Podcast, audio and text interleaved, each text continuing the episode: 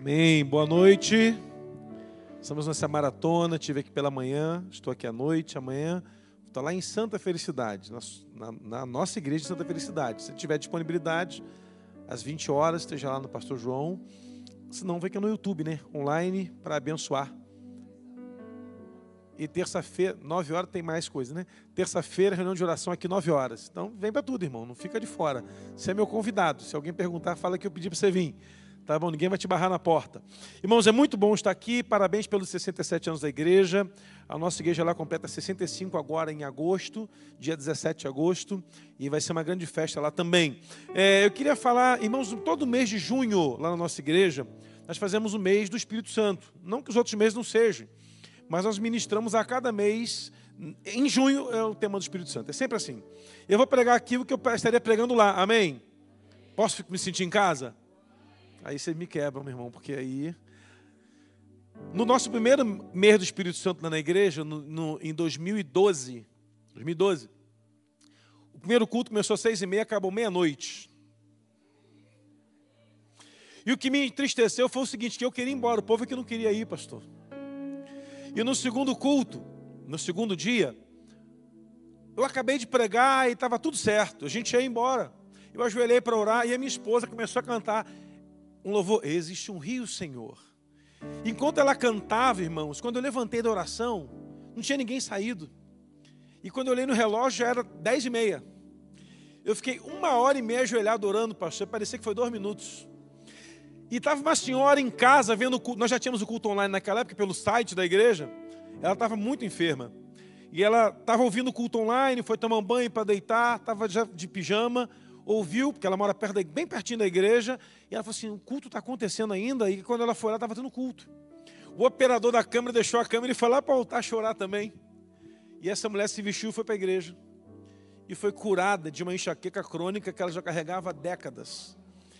Eu sei, meu irmão, eu não sei você, mas Deus está agindo com verdade nesse lugar. Ele está aqui, amém? E vai operar sinais e maravilhas.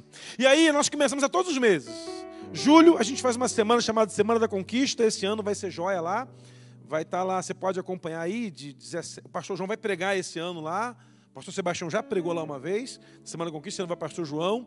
De 17 a 19. Vai estar tá o Marcos Salles, Talita Pereira, é essa Talita. Eu acho que ela vai estar. Tá. Estou só esperando confirmar a agenda lá. Vai estar lá o pastor Jaime Soares, o Marcos Salles, o João Brito. Diga glória a Deus, irmãos.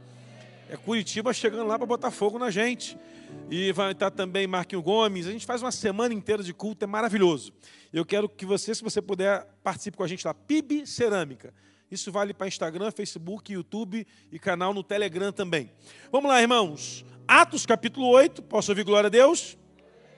Do versículo 1 ao versículo 8. Atos 1, de, Atos 8, de 1 a 8. Diz assim, já está na tela? Isso. Diz assim: E Saulo consentiu na morte dele. E naquele dia houve grande perseguição contra a igreja que estava em Jerusalém. E todos foram dispersos. Diga comigo, todos. Todos foram dispersos pelas regiões da Judéia e Samaria, exceto os apóstolos. E, e alguns, e, e, uns religiosos congregavam ali, que, que congregavam com Estevão, foram para sepultá-lo e fizeram um grande lamento sobre ele. Saulo devastava a igreja, entrando de casa em casa, arrancando homens e mulheres e os entregando às prisões. Assim, os que andavam dispersos iam por toda parte pregando a palavra. Então desceu Filipe à cidade de Samaria e lhes pregava a Cristo. E as multidões unânimes prestavam atenção às coisas que Filipe falava, ouvindo e vendo os milagres que ele fazia. Porque os espíritos imundos clamavam em grande voz e saíam de muitos que estavam possuídos por eles. E muitos paralíticos e os que eram coxos eram também curados. E houve grande alegria naquela cidade. Posso ouvir amém? Irmãos, esse texto é sensacional.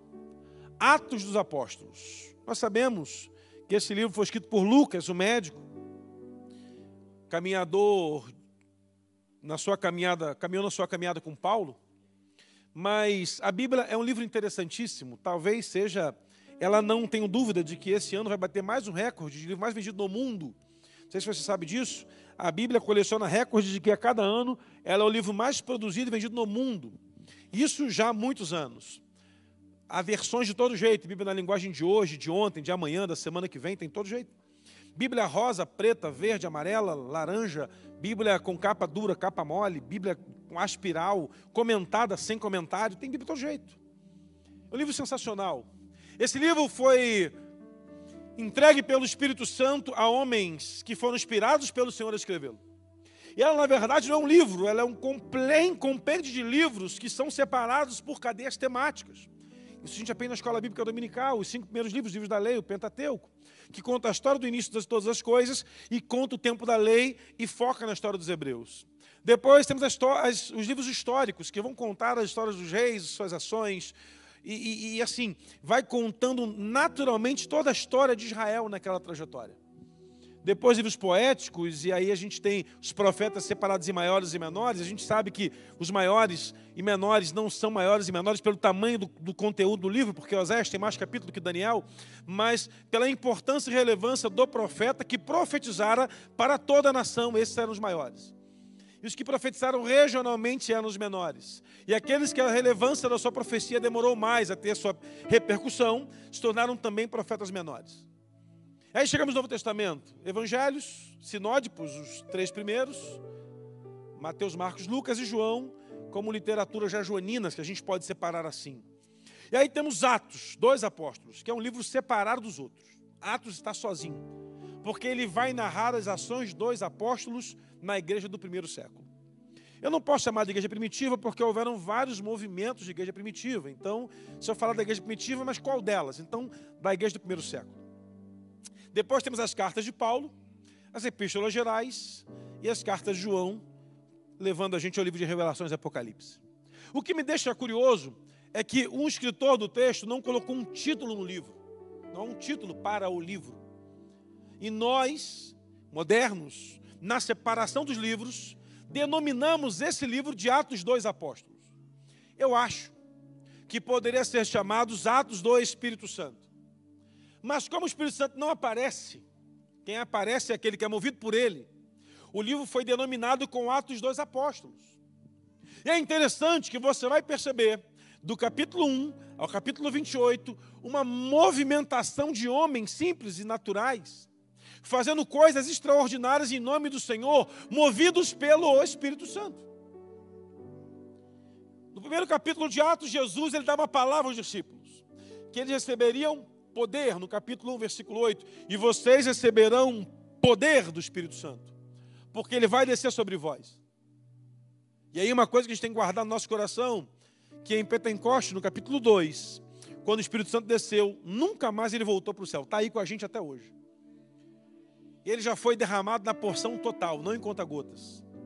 Ele não foi derramado em doses homeopáticas. O Senhor visitou a terra com o seu Espírito que nos consola e também que nos impulsiona e nos dá autoridade e poder. Porque Jesus disse: receberão poder.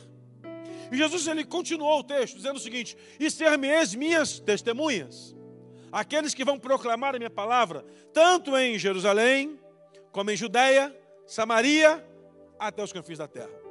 E aí o texto diz que Jesus é levado aos céus e agora a igreja está autorizada a seguir o seu caminho. Primeiro, a igreja se separa em oração. A Bíblia diz que haviam aproximadamente 500 homens ali quando Jesus foi assunto aos céus, mas só haviam 120 no derramar do Espírito Santo. Perceba que houve uma subtração de 380 pessoas em menos de duas semanas. É interessante que o, o diminuir de, de pessoas na caminhada, de continuar perseverando pelo derramar do Espírito, me chama atenção. Porque não tinham Jesus com eles e não tinham ainda o derramar do Espírito.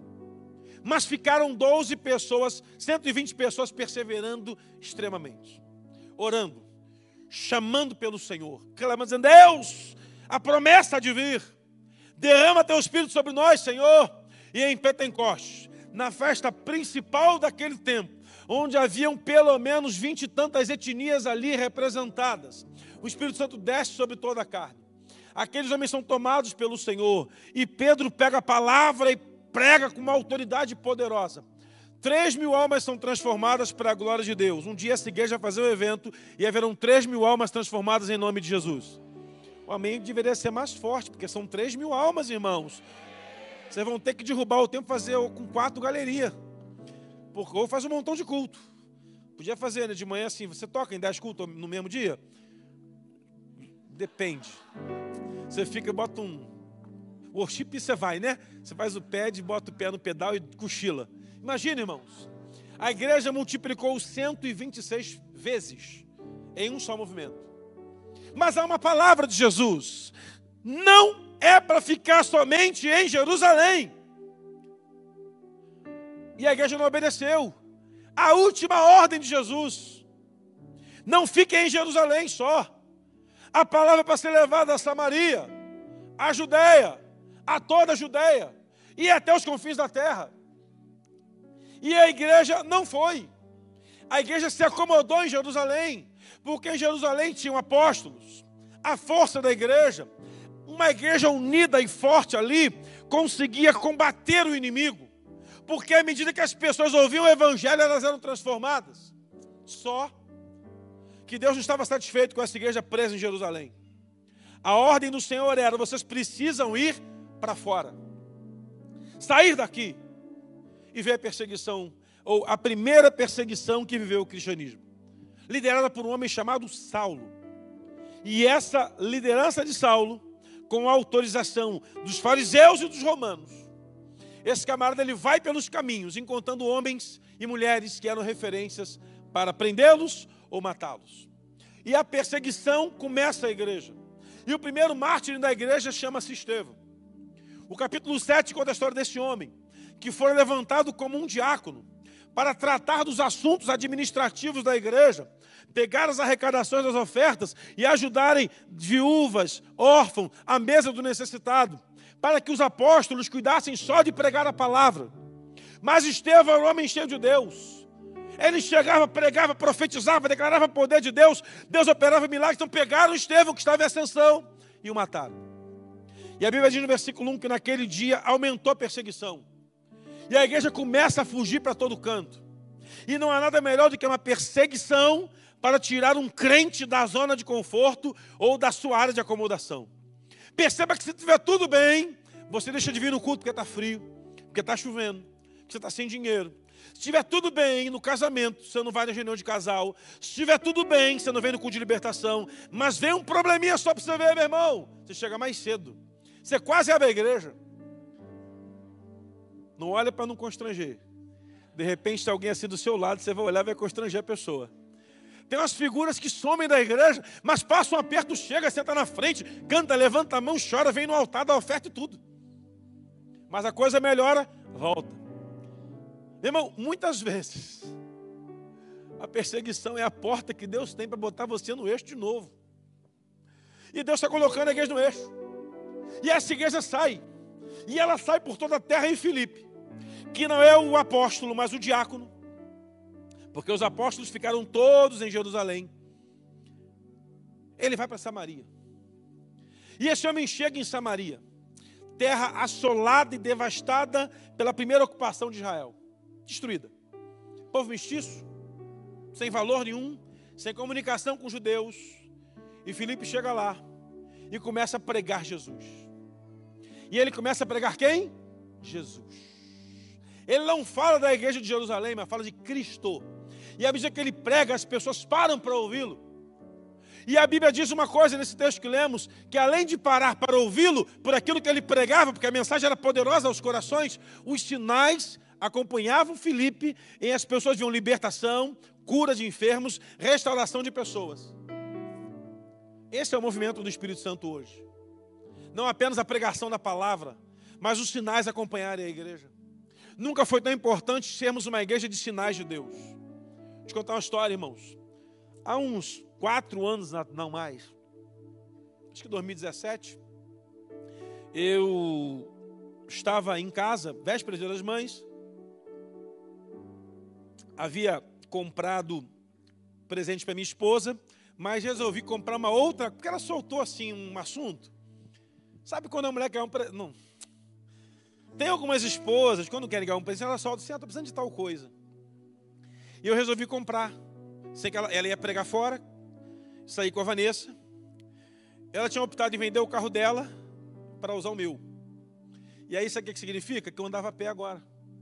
Você não tem que vender esse carro, dois não precisa, um só tá bom. Vende esse meu, tal, vendeu. E ela andava com o meu outro, que era o meu, que era o que eu usava. E aí eu, a gente brigou por bobagem, mas foi ela que começou. Não foi eu. Eu não estou lembrado do que foi, mas ela começou, ela começou a perturbar minha cabeça, eu me aborreci. Chamei um carro por aplicativo, fui para o portão, parou um senhor com um carro. Eu entrei no carro, estava vestido de ser humano, bermuda, sandália havaiana, camiseta do meu time que perdeu hoje de novo. Chega, né? Ah, Jesus.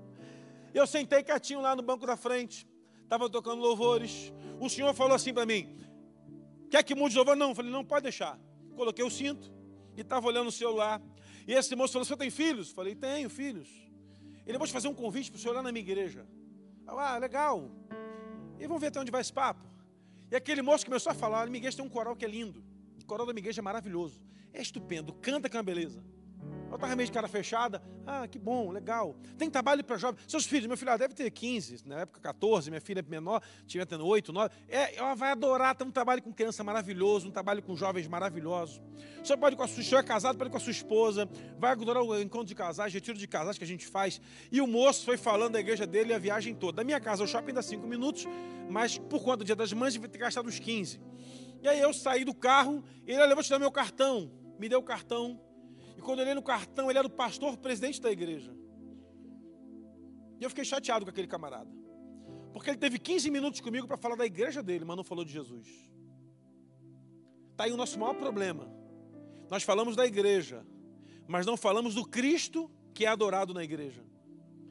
Que importância faz na vida de alguém que está sofrendo que a igreja tem trabalho com jovens e crianças? Que importância faz isso? Mas quando falamos do autor e consumador da nossa fé, que é Jesus, as pessoas mudam. Porque falar da igreja não muda a vida das pessoas. O que muda a vida das pessoas é falar de Jesus. Eu fiquei chateado com aquele pastor. Quase que eu mandei para pastor, você podia ter pregado para mim. Fui lá, comprei um bendita cafeteira. Voltei para o ponto para pegar outro carro de aplicativo. Encostou um cidadão. Entrei no carro. E eu olhei para a cara dele. Sabe chegar lá no Ponto Chique, onde eu moro? Eu sou chique, irmão. Moro no Ponto Chique, dá licença. Ponto Chique. Sei, eu sei mais ou menos. Então, caminho melhor adulto aqui. Beleza. Tava tocando funk. Dá para tirar o funk e botar música evangélica? Pode. Falei assim, inclusive, como é que você está com Jesus, cara? Aí ele começou a chorar. Tá afastado, né? Foi mulher, né? Começou com Adão esse negócio de mulher derruba homem, cara que, que você fazia na igreja, infeliz? Tocava. O que? Violão. Estou precisando de alguém que toque violão lá na igreja. E dali até a minha casa, fomos falando de Jesus. Eu falando para ele das maravilhas que Deus fez na minha vida, porque o melhor testemunho não é o que Deus fez com Paulo, é o que Deus fez contigo. Porque ninguém está vendo Paulo. Eles nem sabem quem foi Paulo. Você tem, a gente tem uma mania de querer evangelizar o povo ensinando teologia sistemática para eles. Ó, você tem que entender que o homem não é dicotomista, o homem é tri. O cara tá legal, porque na visão escatológica da volta de Jesus, isso não interessa. O que as pessoas querem saber é que nós proclamamos um Cristo poderoso que transforma, restaura, liberta e traz vida a quem está sofrendo. Isso aí. E sabe o que eu descobri, irmão, depois que eu virei pastor? Que Batista é bom de teologia porque nós sabemos se alguém cita o versículo errado, a gente fala, não, não é esse não, o versículo está errado. Mas nós somos péssimos de iniciativa de trabalho, de parar com a pessoa e falar com ela assim: olha, a oportunidade é essa, ouça sobre Jesus. E eu comecei a falar para aquele moço, ele morava muito longe, peguei o contato dele. E aí eu fui lá no conselho de pastores, que eu nem era da diretoria na época, mandei uma mensagem lá, e um pastor falou: é perto aqui da minha igreja, esse lugar, liga para mim. E contactei os dois. Passou um tempo, fui pregar nessa igreja, de um pastor amigo, de um bispo amigo. E no culto, esse moço estava lá tocando violão, com o casamento restaurado, com a mulher sentada lá no altar. Sabe o que é isso, irmãos? A igreja precisa sair sair para declarar as maravilhas de Cristo. As pessoas não estão importando para aquilo que nós acreditamos, mas para aquilo que nós vivemos, porque o Evangelho é vida. Evangelho é vida. E Filipe começa a pregar. E ele está pregando como qualquer um outro. Mas o que chama a atenção do povo é que ele prega sobre Cristo. E eu queria estar lá para ouvir essa mensagem, meu irmão. Pensa num cara cheio do Espírito Santo pregando sobre Cristo. Ele é poderoso, ele faz, ele restaura, ele renova. Esse é o papel da igreja.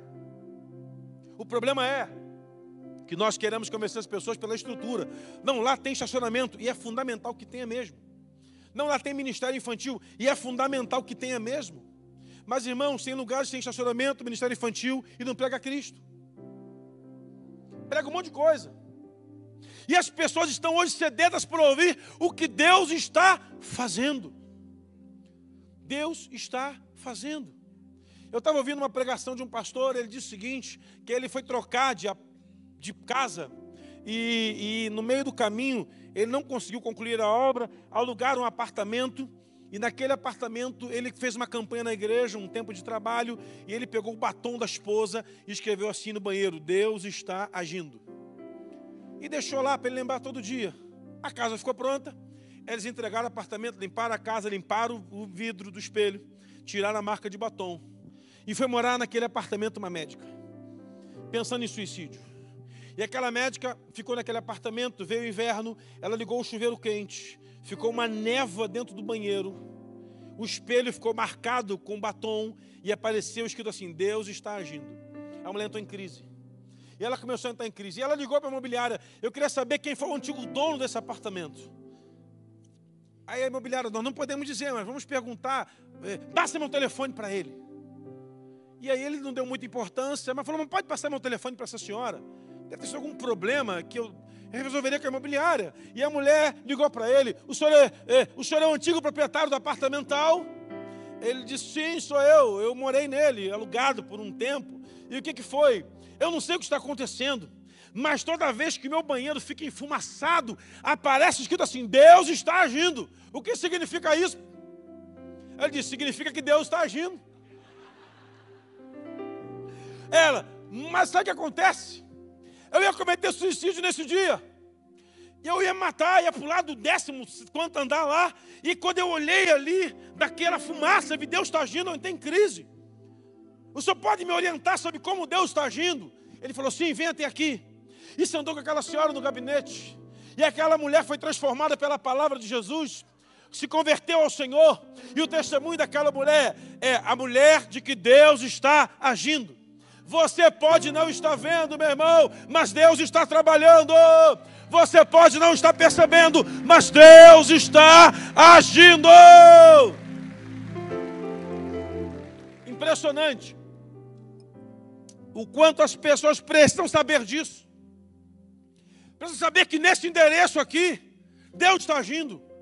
Mas não vai ser o vizinho aqui do prédio que não vai falar. Não vai ser o guarda municipal que vai dizer isso. Não vai ser o policial o militar que fica nas. Não vai ser. Sabe quem vai dizer que Deus está agindo aqui?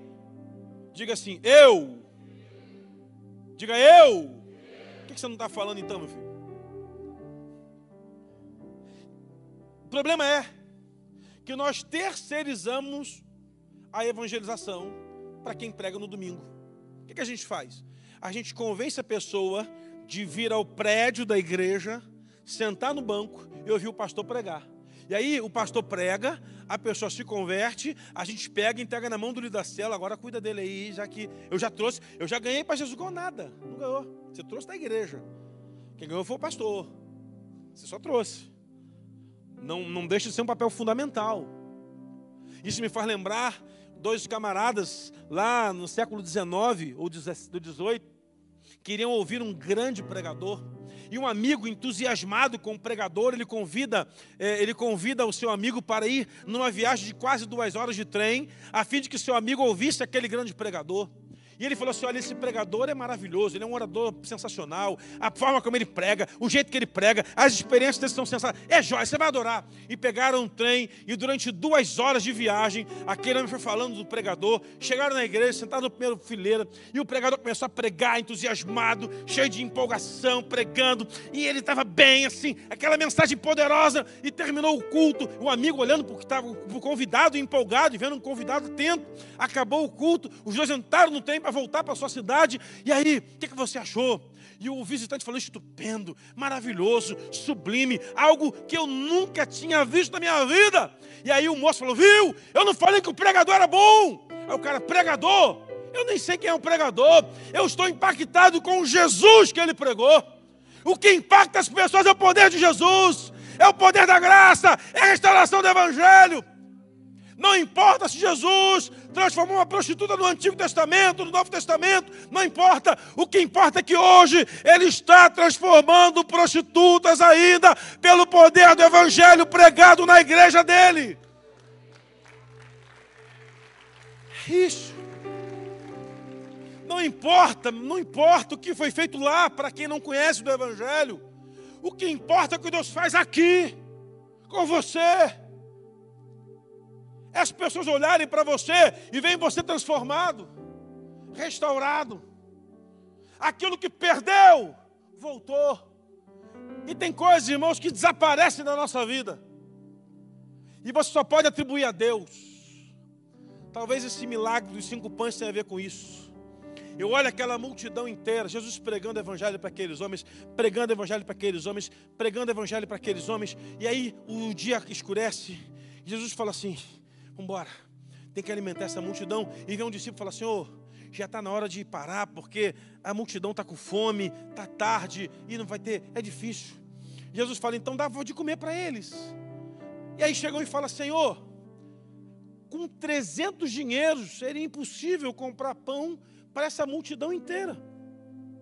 Esse é o tal do André. Pensa nisso. Agora pensa comigo, irmão. O cara depois Jesus manda ele alimentar a multidão, vai ensinar matemática financeira para Jesus. Jesus precisava de aula de matemática financeira, meu irmão? Fala a verdade. Ele sabia que não tinha como.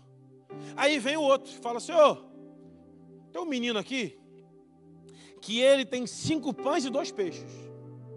Uau! Agora vai! E ele completa a frase: Mas o que é isso para tanta gente? Sabe o que me chama a atenção, irmãos? Tem pessoas que só tem Deus, mas nada por elas, e ainda assim desconfiam de que vai dar certo. Eu cheguei à conclusão, irmãos, que eu só ando com Deus, mais nada. Porque assim eu serei sempre vencedor no final. Porque você com Deus é sempre maioria. Não importa se tem uma multidão contra você, se você está sozinho, se todos estão dizendo contrário, não importa. Se você estiver com Deus, vai dar certo no final pode não ser do certo que você imagina, mas no final você vai perceber que a vontade dele é boa, perfeita e agradável. E aí Jesus pega os pães e os peixes, traz tudo para cá. Jesus manda todo mundo sentar na relva, todo mundo senta.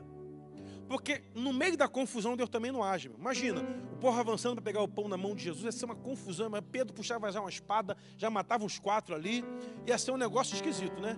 Senta todo mundo. E imagina a multidão, ó, esse negócio de pão aí, tinha um menino aí, deve ser dono de padaria esse menino, porque foi ele que resolveu. Não. Senta todo mundo. Jesus pega os pães e os peixes da mão do menino. E aí eu aprendo uma coisa. Deus não vai usar os grandes para fazer coisas extraordinárias nesse tempo. Deus vai usar os pequenos, quem ninguém imagina, quem ninguém sabe de onde vem, quem ninguém sabe qual o sobrenome, é famoso? Não é. É youtuber? Também não. O pai dele foi famoso? Não. Mas o que esse camarada tinha? Vontade de servir a Deus. Aquele moço dá os cinco pães. Seria legal? Jesus podia multiplicar um pão só para cinco mil homens? Podia, irmãos. Mas a minha questão é: se ele pega um pão para multiplicar e deixa o menino com quatro, o milagre seria incompleto. Ele pega os cinco pães. Agora, até o menino vai depender de Jesus. Porque se o menino fica com um pãozinho só, ele podia ir embora para casa comendo o pão dele. Ah, fica com os quatro, aí Deus abençoe. E eu fui um canal de Deus, nem precisei do milagre. Só que agora até o menino precisou do milagre. Ele deu tudo que tinha. Isso é confiar em Deus.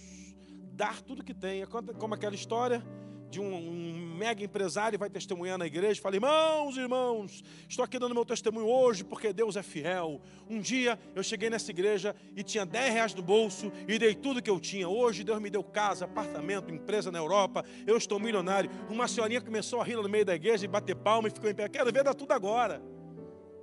Porque com 10 reais é mais fácil, né, meu irmão? Quero ver dar tudo agora.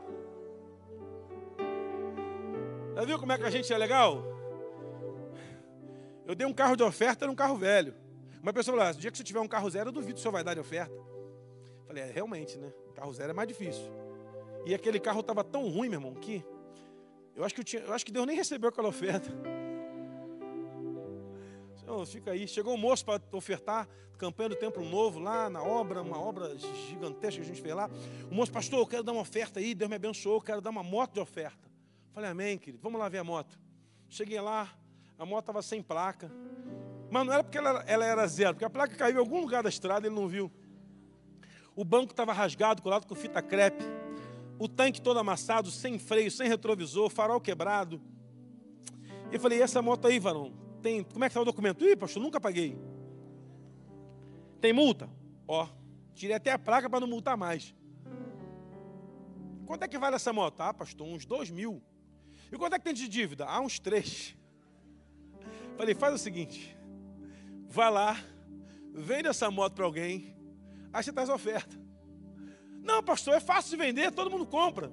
Não, varão, eu não, eu não sou vendedor de moto, vai embora. Ele montou na moto e começou a tentar fazer a moto pegar, né? E a moto não pegava de jeito nenhum. E ele começou a empurrar a moto no pátio da igreja para a moto embalar. Eu falei assim, rapaz, esse cara vai acabar se machucando. E aí ele foi embora com a moto, nunca mais voltou na igreja e nem a moto. Já pensou, meu irmão? E aí eu fico pensando assim: as pessoas ainda duvidam da nossa fidelidade no pouco. O menino deu tudo, sentou todo mundo, e aí Jesus pega o pão e dá graça. Aquilo que está na mão de Jesus é maravilhoso. Quando você coloca a sua vida na mão de Jesus, já está na bênção. E aí ele levanta. Diga comigo, levanta. Quem está na mão de Jesus sempre vai ser levantado, meu irmão. Você crê nisso? E ele dá graça. Quem está na mão de Jesus é levantado e ele também dá graça. Diga assim: obrigado, Senhor, pela graça. Você foi alcançado pela graça. Ele pegou você nas mãos, levantou e deu graças. Mas depois que ele dá graça, sabe o que ele faz? Ele parte. E aí que é o problema. Nós queremos estar na mão de Jesus, amém?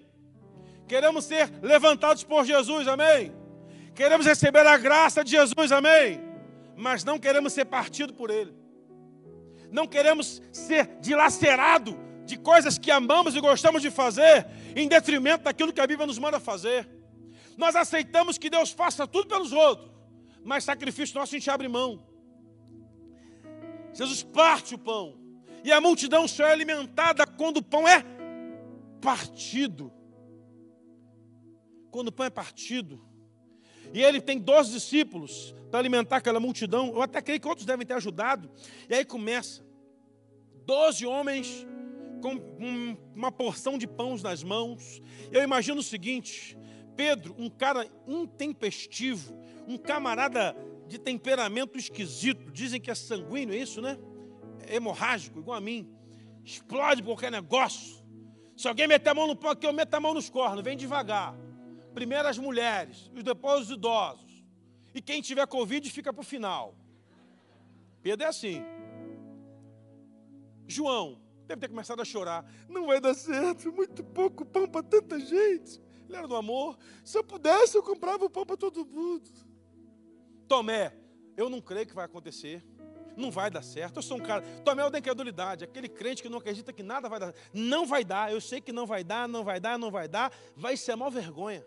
Judas deve ter comido pão.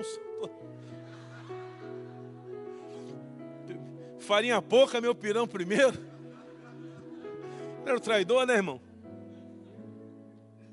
Mateus, o homem da contabilidade, se dividir essa porção de pão por 37 mil moléculas de partículas de farinha, vai cada um colocar um cisco na língua. Que turma difícil, Jesus, hein? A gente olha o milagre assim, pensa que foi só pegar isso aí eu acho que o nego ficou olhando assim, deixa fulano na vai na, não, vai lá, vai querido, vai, shalom, vai na paz, vai, vai, vai, vai, vai. Porque vai que falta pão. Aí faz a seguinte conta: eram 5 mil homens, sem contar mulheres e crianças.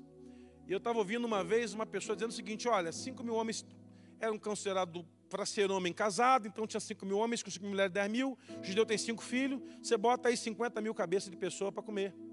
E tudo crente, irmão. Sabe como é que é crente comendo, né, irmão? Fala a verdade. Crente tem uma peculiaridade. O crente come bem, leva para casa e fala mal da festa.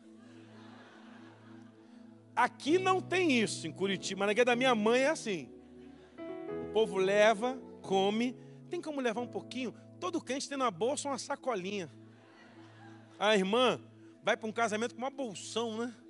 Só com um kit de maquiagem e, e uma máscara para evitar Covid hoje em dia. Aí abre a bolsa, pega uma sacola que tinha um guarda-chuva dentro, ó, guarda-chuva, conversa. Aí começa a botar coisa. Esse bolo, eu gosto de comer bolo gelado, que pega da geladeira amanhã de manhã no café. É, gosta sim. Crente faz isso. E o povo comeu, comeu, comeu. Mais um pedacinho aqui, ô seu Pedro, mais um pedacinho que minha mulher está com fome, está grávida, de gêmeo. Aí, aqui, mais pão. Acabaram-se os pães. Sobrou. E agora tem pão sobrando. E é lindo isso. Arruma, arrumaram cestos. Encheram 12 cestos até o gargalo. Eu acho que por uma questão de honra, os 12 cestos têm que ser dados para esse garoto levar para casa, que o pão era dele. Ó, leva tudo para casa. E teve gente que não comeu do milagre. Não estava lá vendo o milagre, mas comeu da porção que sobrou. Alguém testemunhou o que aconteceu. Que pão é esse aí? Está sabendo não? Não. Jesus estava lá no monte, ensinando a palavra, foi maravilhoso. E depois ele pegou cinco pães, multiplicou os pães, todo mundo comeu, sobrou pão, e esse pão está aqui, é prova viva de que você está comendo de um milagre. Irmão, o milagre impacta as pessoas quando nós o vemos e quando nós ouvimos sobre ele. É maravilhoso dizer o que Jesus está fazendo em nossa vida para fortalecer a fé daquele que está esmorecendo. Porque o que fortalece a sua fé é a minha experiência. O que fortalece a minha fé é a sua experiência. E as nossas experiências vão escrevendo a história do Evangelho nesse tempo na terra. Agora você pode escolher experiências naturais com Deus. Mas Deus não vai fazer para você com que experiências naturais marquem a vida dos outros. Deus é provedor de experiências sobrenaturais. Perceba, meu irmão, que na Bíblia há milagre de Gênesis a Apocalipse.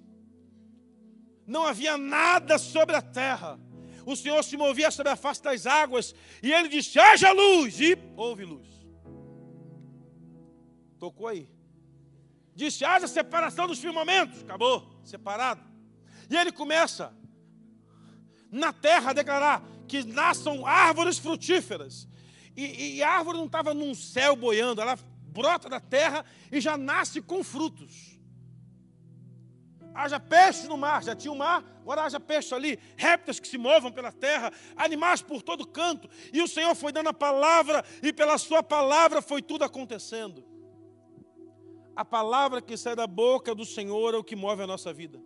Porque Jesus disse que o homem não vive de pão, mas vive de toda a palavra. Olha que revelação. Jesus está no deserto, o diabo vai tentá-lo, e no meio da tentação fala assim: transforma pedra em pão. Irmão, fica 40 dias sem comer num deserto. Eu duvido que você não vai ter fome. Jesus olhava para aquela pedra e via pão doce, pão de sal, pão de alho, pão de queijo, pão, pão, pão suíço, pão francês, pão de forma, via sei lá o quê. Mas que tipo de pão tem? Pão de churrasco? Que delícia, né? Lembrei agora dele. Mas ele pensou assim: não, eu posso transformar pão em pedra, em pão, fácil. Mas aprenda uma coisa, Satanás. Quem ouve do Evangelho é alimentado pela palavra que sai da boca de Deus. Eu sou testemunho disso. Eu, quando era criança, irmãos, já te falei isso aqui, éramos uma família bem, bem humilde. Nós éramos os mais pobres. Os pobres pegavam as coisas e davam para a gente o que sobrava. Então, ganhava roupa japonesa, que me davam. Já ouviu falar nessa marca? Que me davam. Sapato era o que me deram. Camisa era o que me dão. Só marca japonesa. Você conhece a marca? Cadê o rapaz do Japão? Você viu essa marca lá? Que me davam, que me deram, que me dão? Era o que eu tinha. Sapato era apertado, a calça era curta, a blusa tinha, de manhã que tinha que cortar, porque o braço era maior que a blusa, e fazer bainha, e assim era. E foi uma época muito difícil, quando eu era adolescente, novo convertido, e aí não tinha nada para comer uma vez em casa. Falei assim, eu morava nessa época com minha avó, uma fome louca, e não tinha, estava em férias na escola, que eu comia na escola, e ela falou assim, minha avó falou assim, ó, oh, se não tiver o que fazer, vai ler, que ler mata a fome. Não tinha televisão. Aí eu pegava a revistinha na escola bíblica, lia ela toda, fazia todos os exercícios. Aí comecei a ler a Bíblia para matar a fome. E eu não sei se matava a fome realmente. Mas depois que eu começava a ler a Bíblia, eu esquecia que tinha precisava de comer. E aí, nessa trajetória, quando eu era adolescente, eu li a Bíblia toda e falei com o pastor assim, que era meu pastor na época, pastor, eu li a Bíblia toda. Ele, é, mas por quê? Não, é legal. E tem um negócio que eu não entendo. Por que, que os milagres não acontecem mais hoje em dia? Foi o meu primeiro pastor que falou isso. Não foi o Sebastião, que esse me ensinou certo. O outro me ensinou diferente. Não vou dizer que foi errado, mas foi diferente. Falei assim, por que, que os milagres... Ele, meu filho, isso é coisa para o passado, isso é lá para trás. Mas hoje em dia tem mais nada disso. Nada. Falei, pastor, porque aqui fala de milagre. Não, não, isso não tem mais. E eu comecei a ter uma crise de fé. Por que, que os milagres não acontecem mais hoje, como aconteciam lá no tempo da Bíblia? Eu perguntava e não tinha resposta na igreja.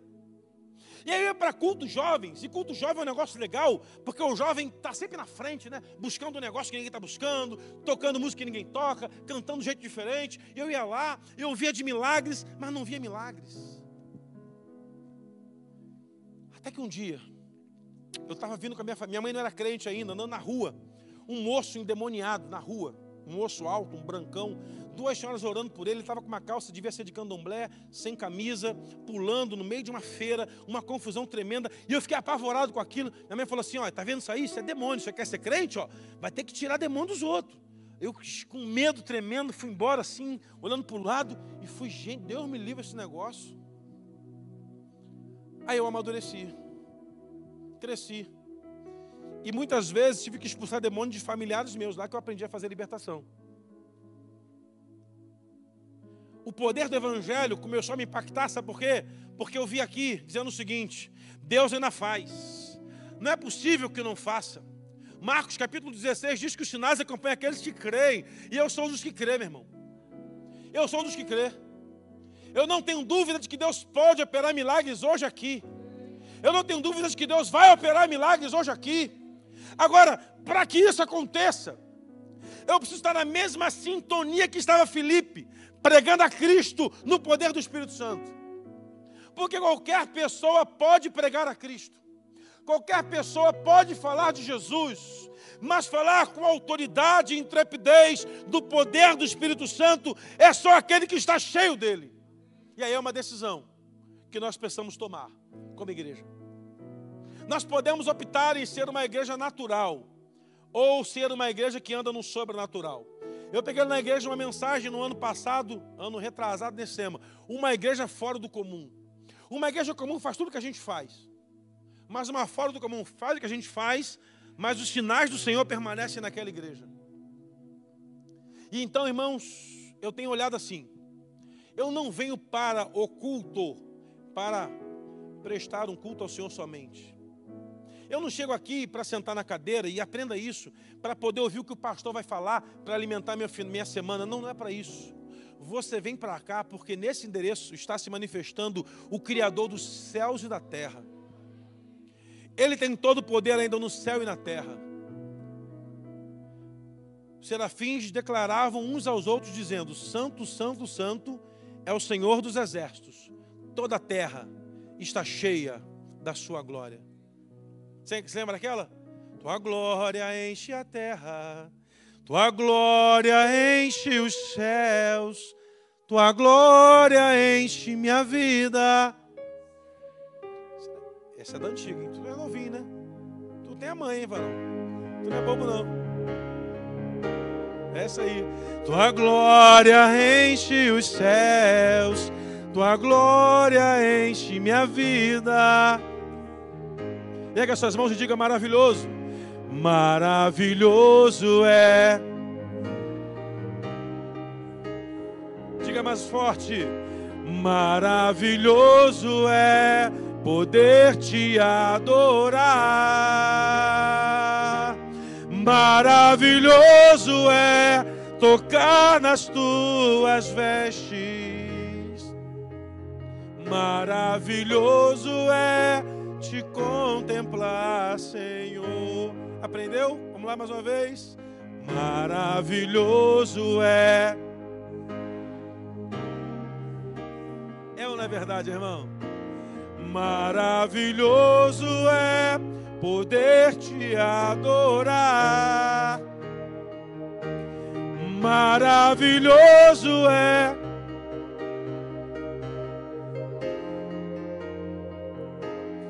Maravilhoso é te contemplar, Senhor. Maravilhoso. Um dia eu estava num lugar e vi um livro, Caçadores de Deus. Falei, ah, Deus não precisa ser caçado, isso é papo de maluco. Vou comprar não. Mas eu chamei o doido, eu fui lá e comprei o livro. Deixei em casa uns dois anos para ler. E comecei a ler o livro. E comecei a perceber, meu irmão, que Deus está sendo procurado por algumas pessoas que estão incessantemente buscando a visitação dele. Gente que quer Deus por qualquer negócio. Eu quero é Deus. Eu quero estar onde Deus está. Naquele livro, Conhecendo Deus, Fazendo Sua Vontade, diz que as pessoas vão onde Deus está agindo. Eu comecei em lugares onde Deus estava agindo e ver coisas que eu nunca tinha visto. Eu já era pastor. Eu chegava em lugares e via pessoas orando por enfermos, eles sendo curados. Falava, Senhor, o que está acontecendo? E aí Deus me falou uma coisa, nessa minha crise, dizendo o seguinte: só depende de você. A autoridade e o poder estão nas suas, nas suas mãos, porque você foi cheio do meu espírito. É como se eu tivesse recebido Deus um presente e guardei numa gaveta e esqueci de abrir. E eu comecei a exercitar isso. Comecei a ir a lugares e a orar por pessoas doentes. E o que me chamava a atenção, irmãos, é que ninguém era curado. Deus, o que é está acontecendo? Eu estou na fé, ninguém está curando, o Senhor não está curando ninguém. E aí o Senhor me disse uma palavra uma vez: a sua incredulidade, a sua incredulidade te atrapalha de ver o agir. Eu ouvi isso numa pregação de uma pastora, pregando num congresso de despertamento espiritual, e Deus falou comigo: a sua incredulidade, porque se Deus não curar, o que, que vão falar de mim? Não importa o que vão falar. Desde aquele dia em diante, irmãos, eu procurava momentos e lugares onde Deus estivesse para que Ele pudesse me usar. E aí, sabe o que acontece? Deus usa. Cheguei em lugares, irmãos, onde estava o caos estabelecido. Estava em casa um dia dos pais. Chegamos, fomos almoçar fora. Eu estava deitado, toco o interfone da minha casa. Meu filho atende. Pai, doutor Fulano, era um médico que era membro da nossa igreja. E puxa, o que foi? Olha, pastor, está tendo um problema lá na maternidade. Tem uma moça lá endemoniada. Ela já derrubou paredes de drywall com a pernada, já mordeu enfermeira, está quebrando. Tá o senhor ir lá? Ele tinha trocado para uma outra igreja. falei, por que você não chama o seu pastor? Ele, meu pastor não tem capacidade de expulsar demônio, não. Falei, mas você está pior que o pastor, porque você está crendo que ele não tem capacidade. O negócio está ruim. Eu, tá, ele estava de moto, não vai que eu vou com o meu carro. Aí eu troquei de roupa, fui, cheguei lá no hospital, irmãos. Uma moça deitada, amarrada, com uma dose cavalar de tranquilizante no soro, com os olhos virados para cima, tremendo na maca. A, a, a, diretora do hospital da maternidade falou assim: Pastor, só um minutinho que eu vou tirar todo mundo de lá. E aí eu entrei na sala, olhei para aquela moça deitada naquela maca. Falei: Tira o sedativo dela. O médico falou: Tomou três doses. Uma pessoa com três doses fica 48 horas dormindo. Quando tirou o sedativo, o demônio regalou os olhos. E ela começou a tremer na cama. Falei: Não, para, para, para. Chega, chega. Não tem assunto. Fica quieto aí. Calado. Vocês estão vendo isso aqui? Falei para os médicos. Tinham filmando. Falei, a sua filosofia não muda a vida dessa moça. O seu conhecimento técnico e clínico não faz essa moça levantar dessa cama melhor. Mas o poder que é no nome de Jesus vai restaurar essa menina agora. Eu coloquei a mão sobre aquela moça, irmãos, dei uma ordem e o demônio saiu. Uma enfermeira chegando de plantão, chegando do plantão crente, entrou e falou assim: Meu Deus! Aqueles crentes assim, diferenciado, jantou assim, meu Deus, aleluia! Deus botou um anjo aqui dentro. E todo mundo olhou para ela. Vocês não viram, não? Eu falei assim, bom, eu não vi, porque eu sou crente há quase 30 anos, 34 anos e nunca vi um anjo, irmãos. É impressionante isso, né? Eu até quero ver, mas nunca vi. Mas tem gente que vê anjo, vê essas coisas todas, eu nunca vi, sou sincero, irmão, adoraria ver. E ela falou assim: vocês não viram, não? Ele passou com uma espada aqui e colocou um demônio para fora. Ela não sabia o que estava acontecendo. Os médicos ficaram impactados com aquilo. olharam assim para aquela técnica de enfermagem. Falei, tá vendo? Se ela tivesse aqui, o demônio teria saído. Porque não é por nosso conhecimento, não é por tudo que nós estudamos, não é por toda a sabedoria que a academia pode nos dar, mas é pelo poder revelado na cruz do Calvário que as pessoas são libertas em nome de Jesus.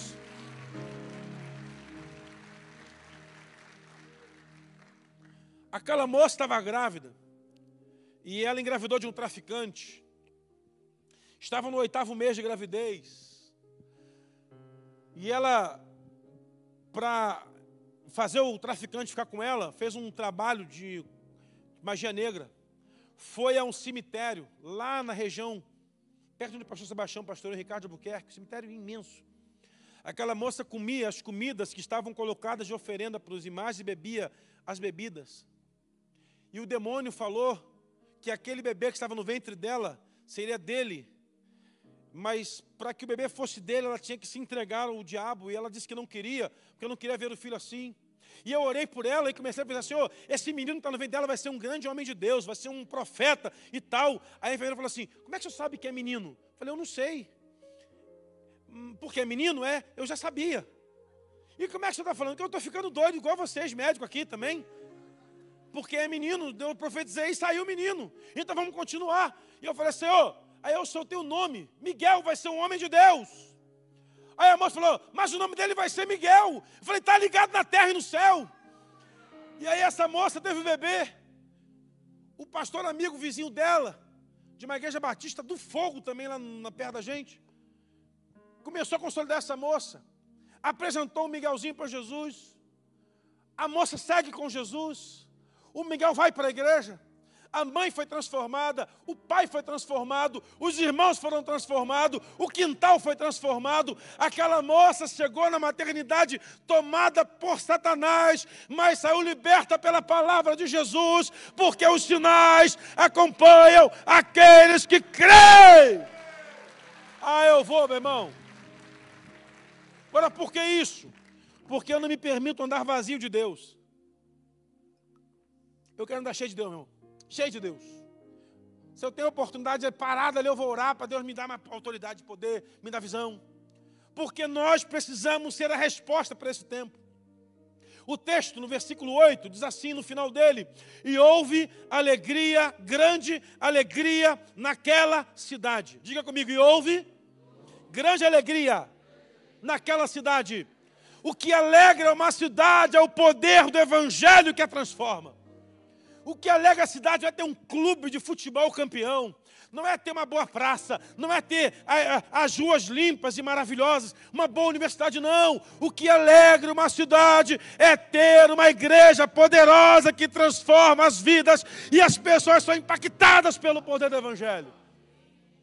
Esse é o segredo de uma cidade alegre, porque a alegria do Senhor é o que fortalece aquela cidade. E aí, meu irmão, eu tenho olhado e visto que pós-pandemia nós temos que decidir se vamos andar no mover do Espírito Santo, cheios dele, ou se vamos andar de qualquer maneira, vindo na igreja, não largando o cigarro, não largando a bebida, de vez em quando um vinhozinho, de vez em quando uma cervejinha, só socialmente, não, irmão, crente não tem vida social na terra, a vida social do crente é no céu. Que começa aqui na terra, quando começamos a adorar ao Senhor aqui, o céu se move, esse é o nosso movimento social. O nosso movimento social é com gente cheia do Espírito Santo, é com os anjos que se movem de um lado a outro nesse lugar, declarando que Ele é santo. Ah, mas aí uma ovelha vem contar uma história, pastor, eu vou casar, e no meu casamento eu tenho um tio meu que não que bebe, e eles estão falando que não vão na minha festa se eu não botar cerveja. Eu falei assim, minha filha, você não bebe, certo? Certo. Quando você vai nas festas dele, você exige que eles não botem cerveja porque você vai? Não. Que você vai honrá-lo aqueles que não te honram? Fala assim, não. Meu casamento é de uma mulher de Deus. E no casamento de uma mulher de Deus não tem bebida alcoólica. E para blindar as taças, eu vou botar refrigerante, soda, que é igualzinho champanhe. E se não fizer espuma, eu vou botar um som risal dentro do copo, que é espuma mesmo. Que a graça é a espuma, né? Tu já casou? Teve espuminha, não é? Olha, não vou nem perguntar mais. Botou sorrisal? Ah, meu Deus do céu. Não tem esse negócio. Quem se constitui inimigo de Deus se tornou inimigo do mundo. Mas ninguém vai gostar de mim. Paciência. Um dia vão bater na sua porta procurando a palavra de restauração. Um dia vão te chutar. Outro dia vão atrás de você para restaurá-los, como foi com Jefté. Volta para nos governar, porque questão não venceremos os inimigos. Vai ser assim. Sabe qual é o nosso problema? A gente quer estar na fita, quer estar bem. Não tem como, irmão. Não tem como. Uma senhora chegou lá na igreja, o filho dessa moça era um viciadão. Pensa num cara viciado em cocaína, irmãos. Ele vivia alucinado, louco, louco, louco. O apelido do moço era Farinha. Vocês já têm uma ideia. De tanto que ele andava cheio de cocaína. Converteu. Converteu, meu irmão, esse moço voltou do encontro pegando fogo. E ele ia para o monte orar e orava. E pastor, eu consegui um emprego, mas eu não tenho um sapato para ir para o emprego. Você calça canto, 44. Eu também calço. Acabou o culto, eu tirei meu sapato dei para ele. Vê se dá em você. Deu. Já vai trabalhar amanhã. Pastor, falta agora um terno. Pô, aí tu me quebra, que você é gordo, eu sou magro. Quem tem um terno que cabe você? E aí chamei um membro lá da igreja. Você tem um terno lá preto? Tenho, não uso. Então dá para ele. Já vai trabalhar amanhã, eu vou na CA, que lá é barato. Compra um terno te dou também.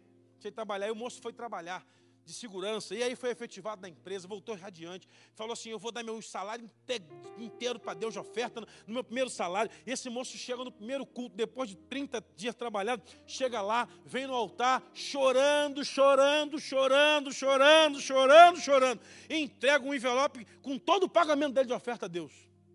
Primeiro emprego de carteira assinada com 20 e poucos anos. E esse moço está trabalhando e a mãe soube. Aí a mãe marcou um gabinete comigo, uma luta para conseguir um gabinete ela conseguiu. Todo mundo espera um mês, ela esperou uma semana. Não sei como é que consegue, né? Queria falar com o senhor, pastor. Falei, pô, não. O senhor fez um negócio muito errado com meu filho. O que, é que eu fiz seu filho? Eu sou mãe de fulano. Ah, sim. Ele, eu soube que ele deu o dinheiro todo para a igreja que ele ganhou. Você acha justo ele trabalhar 30 dias e dar o dinheiro para a igreja? Ele não deu para a igreja nada. Não, deu sim. O senhor não está sabendo, não. Ele deu para Deus. Tem diferença. Porque nós aqui não ofertamos para o prédio. Nós ofertamos para o Deus do prédio. Ele deu para Deus. E talvez por esse motivo a sua vida não muda financeiramente. Você está dando oferta para a igreja. Para com isso, irmão. A igreja não dá oferta, não. Dê para Deus. Porque é Ele quem multiplica sobre a sua vida. Não vou dar essa oferta aqui para ajudar a igreja. A igreja não precisa da sua ajuda. É você quem precisa da ajuda da igreja. É o contrário. Porque é aqui que Deus se move. É o contrário. É, muda essa mensalidade aí tua. De que eu estou ajudando a obra. Não, não, não, não, não. A obra é que te ajuda, irmão. Se você para de fazer obra, você morre. Porque se você morrer espiritualmente, você morre de todo jeito. Então vai devagar. Você não é a última bolacha do pacote. Não, não, não, não, não. Se você não contribuir, a igreja vai continuar avançando. E se você contribuir, você é um privilegiado em financiar o reino. Eu falei isso para aquela senhora, ela, mas eu quero dinheiro de volta. Eu falei, eu não tenho autorização para devolver o dinheiro da senhora. Eu vou ligar para o administrador da igreja. Se ele nominou o envelope, a gente pode pegar o envelope. Eu vou chamar seu filho aqui e vou pegar esse valor, vou entregar na mão dele, ele entrega a senhora. Pode ser assim? Pode. Mas vou fazer uma pergunta à senhora. Quando ele fumava lá na boca de fumo, a senhora ia lá pedir de volta o dinheiro ao traficante? Ela, não, o senhor está louco? Por quê? Ele ia me matar? Eu falei assim, tomara que o Deus da igreja não mate também a senhora.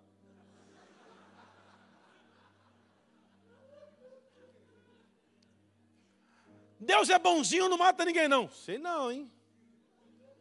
Olha que quem dá a vida não é o traficante, não. Essa moça voltou com o filho. E ele falou: Não quero, eu quero dar para Deus, é de Deus, não é meu, é de Deus. Eu falei que ia dar para Deus. Ela: Não, eu quero de volta. E essa mulher arrumou uma briga com o um rapaz, gigantesca. Botou ele para fora de casa por causa disso. 25 anos, viciadíssimo. E a mulher falou assim para aquele moço: Eu preferia você na cocaína do que na igreja. O que, que a gente atura, tá, irmão? Você não sabe, né?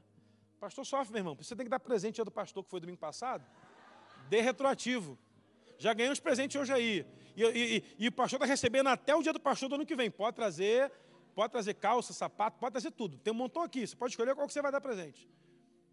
Lá não teve, mas vai ser primeiro, primeiro domingo de julho. Eu estou esperando ansioso para chegar o primeiro domingo de julho. Chego na igreja feliz cantando. Nessa noite feliz, nesse santo lugar, já chega cantando assim. E aí, irmãos, esse moço saiu de casa, foi colocado para fora, foi morar com uma irmã, ganhou a irmã para Jesus, ganhou o cunhado para Jesus, ganhou a sobrinha para Jesus. Aí, aquela mulher ficou sozinha, porque a família foi sendo transformada, transformada, transformada, transformada, através daquele moço. Aquele moço casou, ganhou uma casa própria do sogro, mora na casa que o sogro deu. Toda a família se rendeu a Jesus, mas aquela, já, aquela senhora não entregou a vida a Jesus. ela passa por mim, ela vira cara, irmãos. Mas um dia eu vou batizar aquela mulher, já falei para ela. Meu desafio vai ser, eu, já, eu, eu, eu gosto de entrar em batistério, que água de batistério renova pastor. Tem coisa melhor né, entrar no batistério, eu adoro. Esse ano vai batizar um montão lá agora de novo. Eu gosto de entrar no batistério e ela vai mergulhar. E quando ela mergulhar, eu vou, vou descer para morrer mesmo.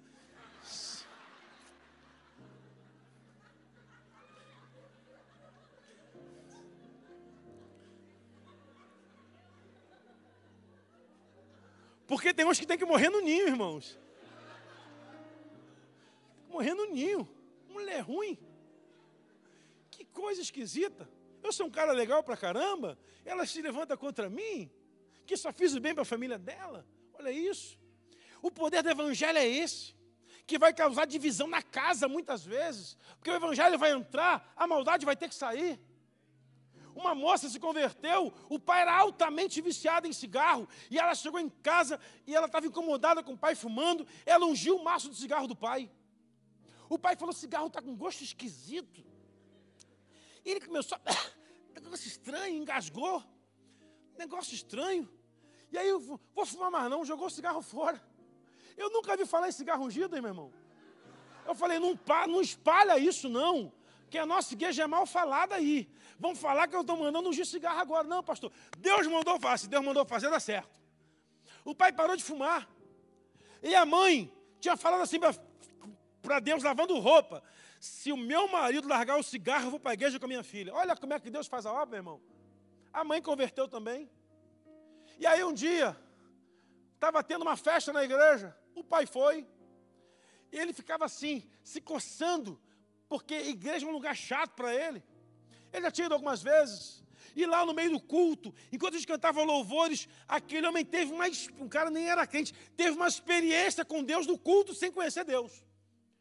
Ele caiu ajoelhado lá no meio da igreja, assim, ajoelhado lá, baixou a cabeça, falou: Meu Deus, tem alguma coisa me empurrando para baixo aqui dentro. Eu não consigo ficar em pé aqui nesse lugar. E o louvor cantava louvores extraordinários estava uma glória de Deus sensacional.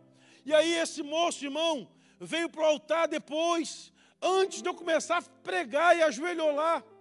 Alguém veio, consolidou, levou ele.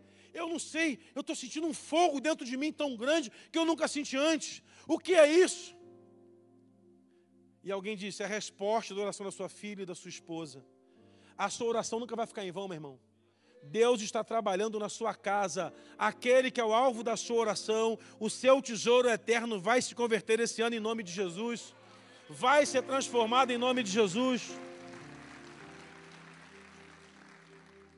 Uma igreja cheia do Espírito Santo está conectada com as coisas espirituais. Coisas espirituais fazem parte de uma igreja cheia do Espírito Santo.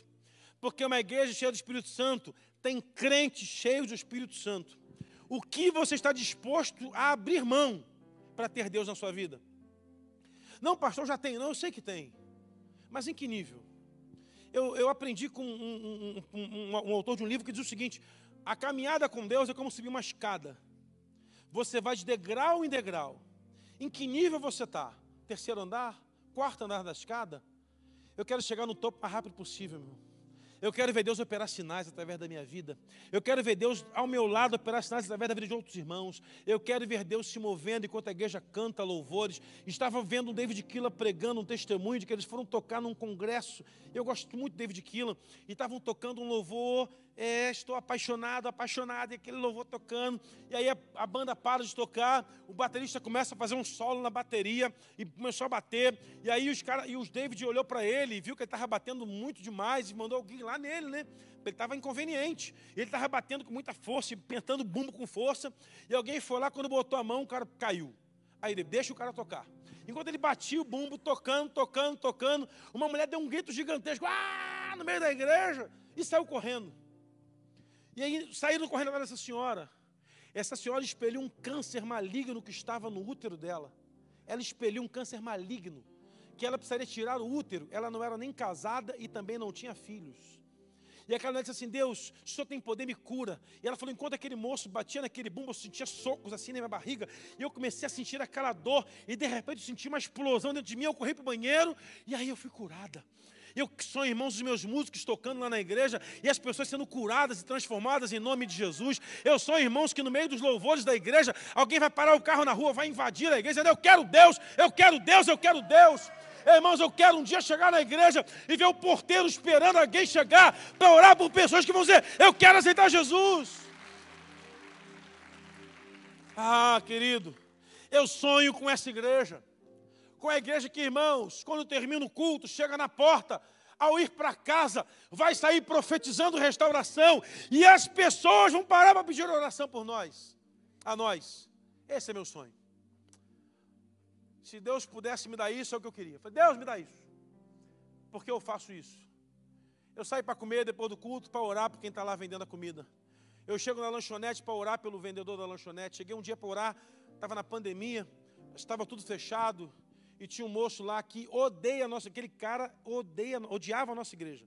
Ele era vizinho de perto, som alto, e eu fui na lanchonete dele, falei assim, cara, eu quero cinco hambúrguer aí, tal e preparou. Aí chegou um casal da igreja, pegou uns hambúrguer. Ele falou, pastor, não vendi nada hoje. Eu falei, quanto é que você costuma vender por semana, final por domingo? 300 reais. Eu falei, beleza.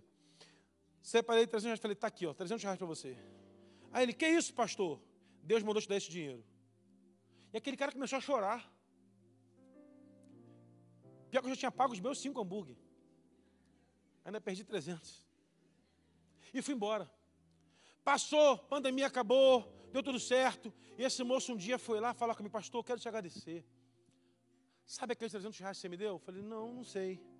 Eu tinha uma dívida para ser saudada e faltavam 300 reais. E eu fui para dizendo, Senhor, é tão... eu pedi a Deus, Senhor, esse homem incrédulo. É fácil vender 300 reais. Já são quase 10 da noite, está chovendo, não tem ninguém aqui. Bairro fechado por causa da Covid. Não vou vender nada hoje. Quando o senhor chegou, eu falei, já vi aquele pastor chato.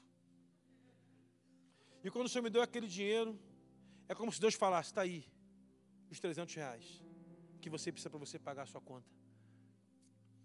Você pode ser usado na simplicidade, meu irmão. Você não precisa pegar o microfone e pregar para mil pessoas, mas você pode dar o seu agasalho para o morador de rua. Você pode comprar um cobertor por 40 reais e abençoar quem está no frio essa noite. O poder do Evangelho passa por isso. Talvez, irmãos, você não tenha coragem de alguns crentes que param do lado do mendigo fedorento para sentar do lado dele e proclamar Jesus para ele. Temos na igreja um ministério que está parado agora por causa da pandemia. Entregávamos 500 refeições toda terça-feira. Várias igrejas fazem esse trabalho. E aí, irmão, eu vejo gente lá na igreja que tem um posicionamento financeiro agradável, tranquilo, carro bacana, coloca caixa de isopor com marmita quentinha para levar comida para morador de rua. E aí chega lá, tem gente lá, irmão, que viaja para fora do Brasil, senta do lado do mendigo, fedorento, está sem tomar banho, abraça e ora por ele, canta louvor com ele. Esse é o evangelho que nós cremos. Eu fui lá, a primeira vez que eu fui, estava frio, tive que deixar meu casaco com um. Da outra vez que eu fui lá, o cara, pastor, o senhor calça quanto? 45. Poxa, eu calço 41. Aí eu olhei para o William assim, William, tu calça quanto? Não dá teu tênis para ele. Pastor, mas eu só tenho esse. É esse mesmo que você tem que dar. Ele só quer esse. E deu para ele. Esse William é um cara tão jóia, irmãos, tão abençoado. É um cara sensacional. Pensa que tudo que ele faz anda. Esse camarada sentava com um morador de rua fedorento, urinado, fedido, e ficava minutos falando de Jesus para aquele homem. A nossa igreja vai onde ninguém quer ir, irmãos. A gente evangeliza prostituta, morador de rua, menor abandonado. Vamos jogar bola. Eu não fui mais. Você vai lá jogar bola para o pessoal do centro de recuperação, para orar com eles. Cheguei um dia no centro de recuperação lá, parei. Eu falei até com o pastor Calixto hoje cedo. Parei meu carro lá para conhecer um projeto. Pensa num cara chamado, um cara, pastor Aldo, um cara extraordinário. O cara é um gentleman, um cara fala assim com uma fineza. E aí, pastor Aldo, como é que você começou? Eu não era pastor da igreja tal, Assembleia de Deus, lá tinha mais de 1.200 membros. Deus mandou largar a igreja e vir para cá, começar esse trabalho. Deus mandou. A minha mulher e minhas duas filhas vieram comigo.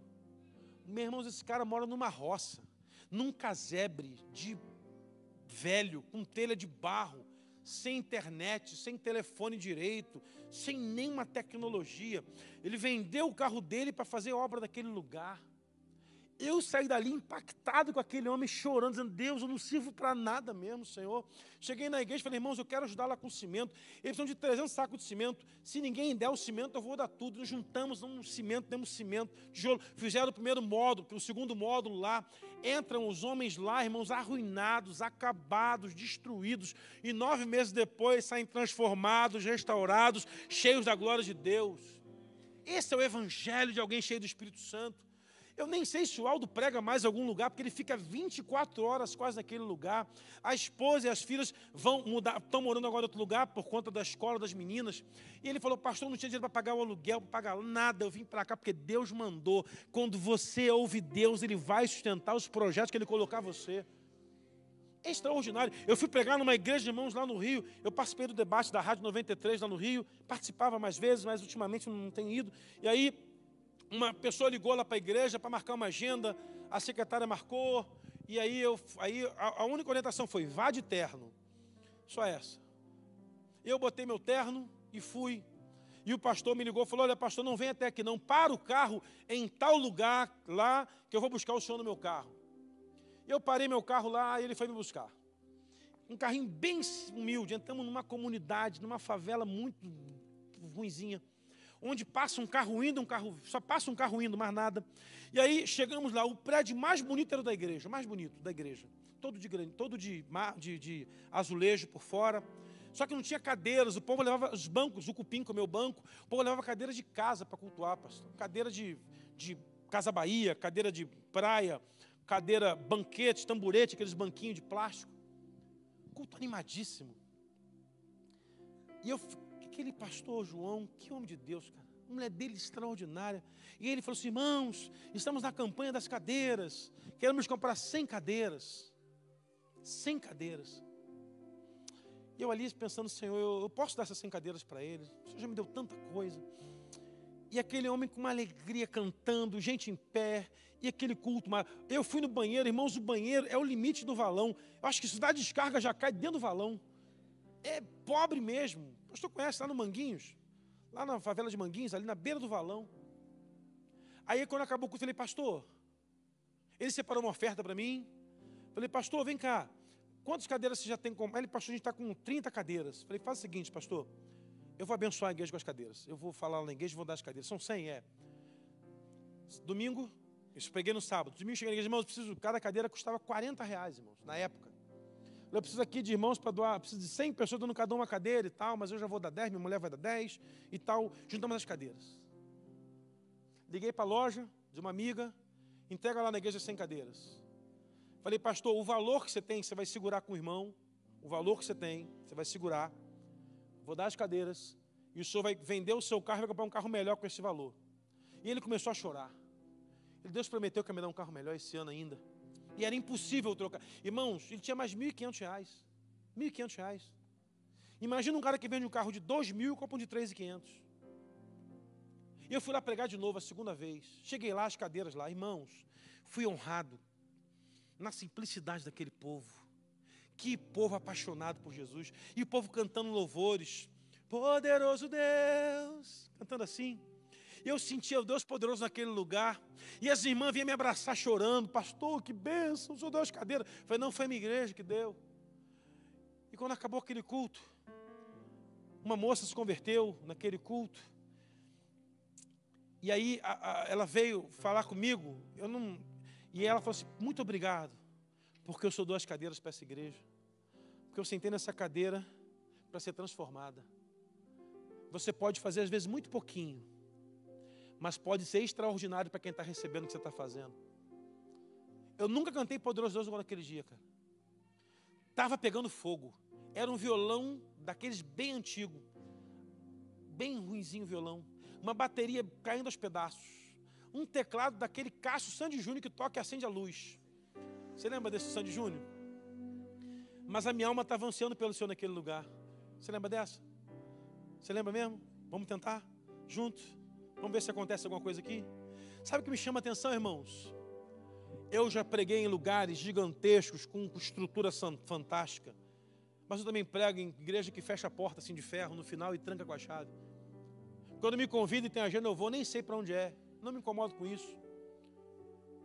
Eu vou com meu combustível, vou com meu carro, levo alguém sempre comigo para dirigir, para eu não voltar cansado às vezes. Não abro mão de ir. E cheguei em lugares, irmãos, com tanta simplicidade, com tanta nobreza. Mas já fui a tantos lugares poderosos, vazios de Deus. Peguei numa igreja, pastor, lá no Rio, perto de onde o senhor pastoreou. A música tecnicamente perfeita.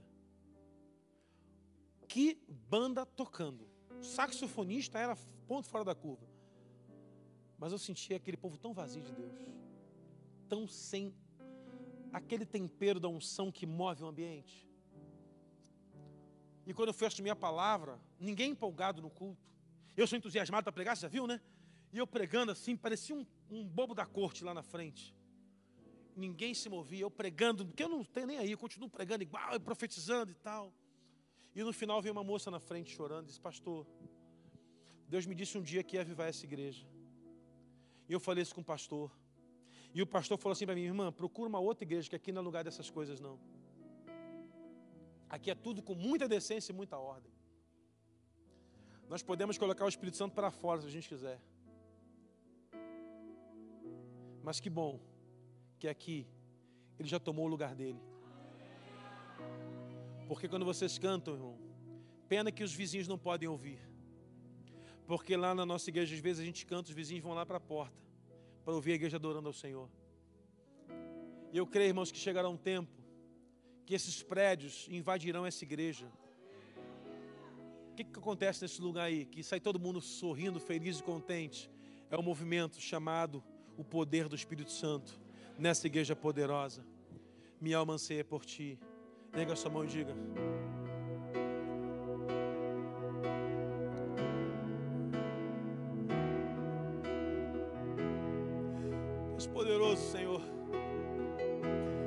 Poderoso, Senhor. És poderoso, Senhor. És poderoso, Senhor. Minha alma, minha alma sempre por ti. És poderoso, Deus. Poderoso Deus.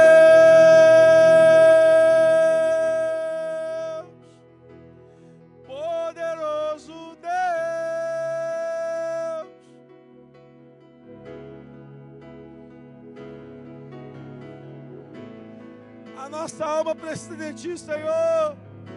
Minha alma anseia. Como nunca antes, diga isso para o Senhor nessa noite.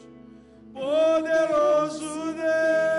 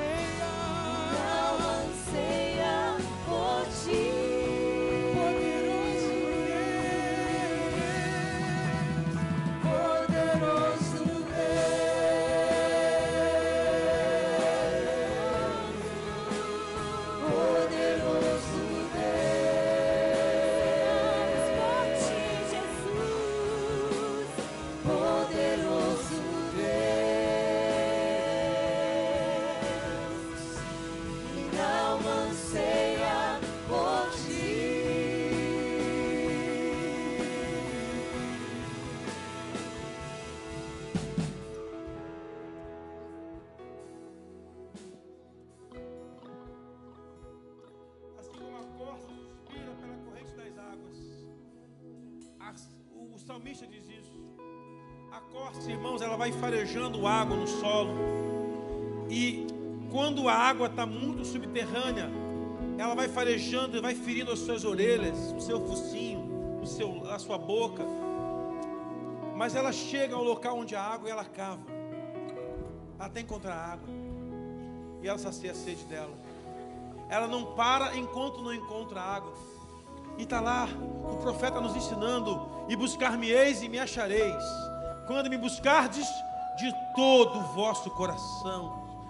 É possível buscar a Deus na parcialidade, é possível buscar a Deus parcialmente, mas o Senhor está nos convocando hoje a buscá-lo de todo o coração, lá do nosso íntimo, das nossas entranhas, do local mais secreto daquele lugar onde ninguém acessa, só você e Deus, onde tem tesouros escondidos na sua alma. Hoje o Senhor está convidando você para ter uma experiência com Ele. Então, vá lá, Espírito Santo. Diga, Espírito Santo, vai lá no profundo. Quebra toda a cadeia, todo julgo, toda, toda é, filosofia vã que eu carrego. Eu só quero a tua presença, porque eu creio que o Senhor está sentado no trono. Eu creio que o Senhor está sentado no trono. E eu quero render louvor, honra, glória a Ti. E ao Cordeiro. Está nessa parte? Vai, vai, vai. Isso. Eu estou fora. Vou tomar hoje. Seja o louvor. Seja a honra. Seja a honra. Seja a honra.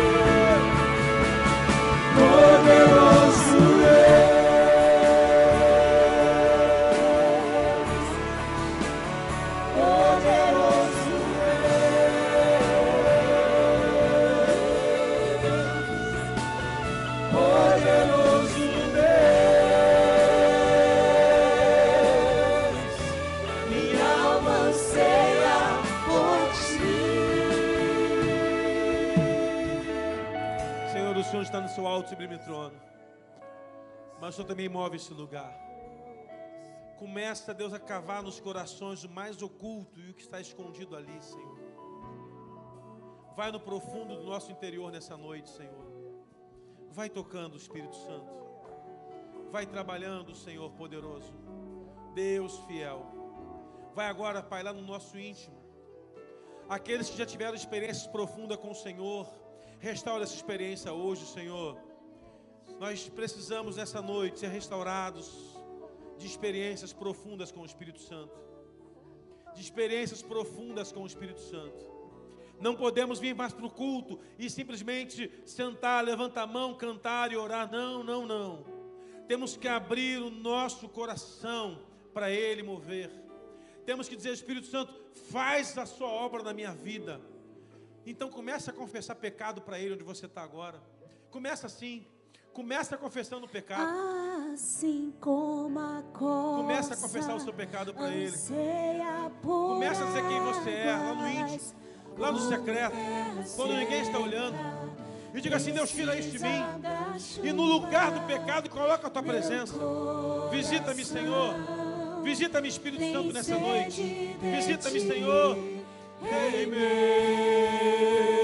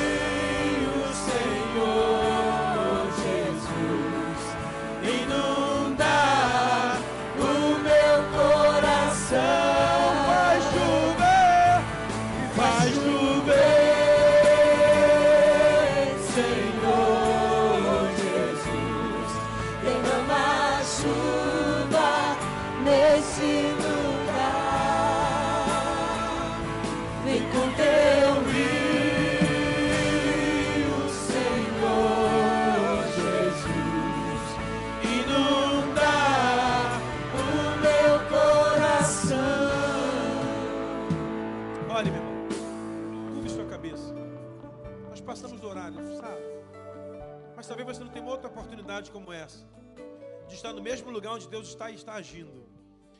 Que se manifeste. Se o seu desejo é sair do seu lugar e vir até o altar do Senhor para se ajoelhar, faça isso.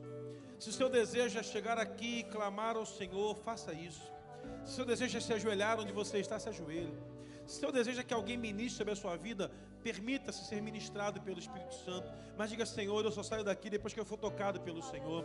Depois que eu for tocado pelo Senhor. Aquela que eu te pedi, aquela que eu te pedi, aquela que eu te pedi em casa. Aquela que eu te pedi. Vamos lá. Senhor, estamos num lugar secreto. E queremos levar alegria para essa cidade. Pelo poder da proclamação do Evangelho. Através das nossas vidas. Então, Senhor, toca, toca, toca, toca. Toca, Senhor. Toca. Toca, Espírito Santo. Só queremos o Senhor nesse lugar. Só queremos o Senhor nesse lugar. Nada do que é nosso serve. Só serve o Senhor. Se prostra o Espírito Santo nesse lugar. Tu és tudo você que quiser. Pode sentar no chão, posso deitar no chão.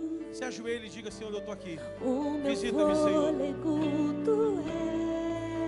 Deixa Deus trabalhar contigo nessa noite. Em teus braços é o meu lugar. Estou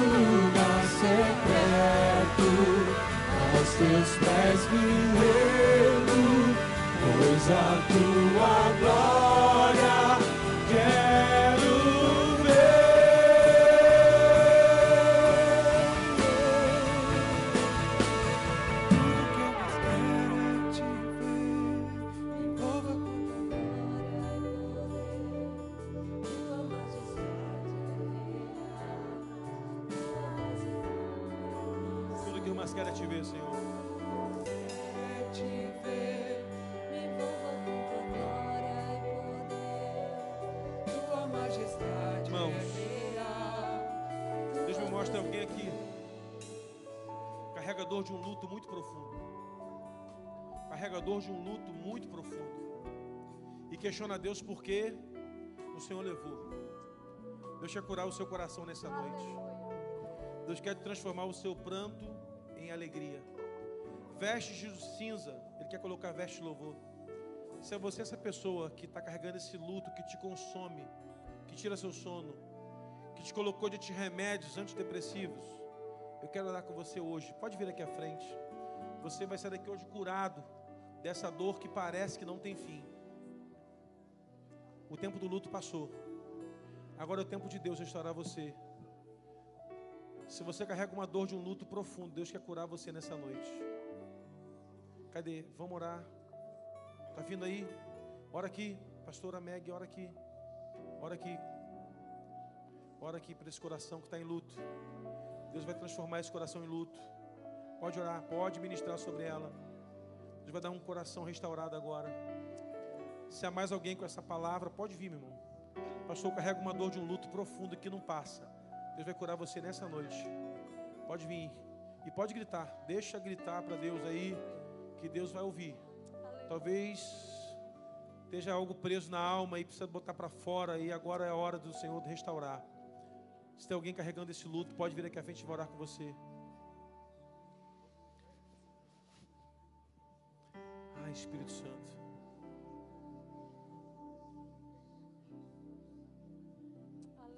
Nós te louvamos, Senhor, porque Tu és poderoso e fiel. Irmãos, Deus me mostra. E uma coisa que eu aprendi a conviver com o Espírito Santo foi com isso. Deus revela algumas coisas que estão ocultas no meio da igreja para serem restauradas. Tem alguém aqui nesse meio aqui com a gente que no mês de junho, ou no mês de maio, final de maio, início de junho, recebeu uma palavra de falência dos seus negócios. Eu quero orar pela sua restauração agora em nome de Jesus. Se você tem nesse final de maio, início de junho, receber uma palavra de falência nos seus negócios, Deus está falando que vai restaurar agora. Vamos lá, intercessor. Quem é? Levanta a mão. Vem. Se Deus falou, é, mostrou de falência lá. Vamos lá, palavra de falência. Deus vai transformar o choro em riso. A falência vai cair por terra. Hora que interceda aqui, intercede aqui, gente. Intercede com ele lá, agarra nele aí. Que a palavra de falência chegou com dureza. Mas a dureza do Senhor vai quebrar a palavra de falência em nome de Jesus. Toda palavra de falência cai por terra agora em nome de Jesus. Há algo de Deus acontecendo nesse lugar, irmãos. Ah, Jesus. Oh, Espírito Santo. Uma salva de palmas para o Senhor, glorifique ao Senhor. Irmãos, está sendo uma crescente, não é verdade? Primeiro domingo com aquele frio, chuva, mas a igreja estava aqui. Segundo domingo, chuva, frio, a igreja estava aqui. Mas hoje o sol raiou, o sol brilhou, aqueceu, e você está aqui. Domingo que vem, Pastor Farley, manhã e noite, e você estará aqui. Diga, eu estarei com mais alguém que Deus me abençoará para trazer. Amém, meus irmãos? Eu gostaria de não terminar, mas eu vou terminar. Dá vontade de terminar, dá vontade de ficar aqui mais um pouquinho, não dá? Dá vontade. Ah, sim, o, pastor, o Renatinho está dizendo que no primeiro domingo, então domingo que vem, o último domingo de junho, celebrações com mais um pregador especial, mas Renatinho, o coro podia cantar domingo que vem de novo, Renatinho. É. Olha, o coro da igreja deu assim um up. É, deixa o coro cantar, não é? Deixa o coro cantar. E no primeira semana de julho, infinitamente mais. Irmãos, como é que é aquela música, Márcio? Como é que é, como é, que é o batucada da, da- da- da- do marketing do, do- do Infinitamente Mais? Faz aí. A chamada, a chamada do Infinitamente Mais, como é que é? Aí não escutei. cara.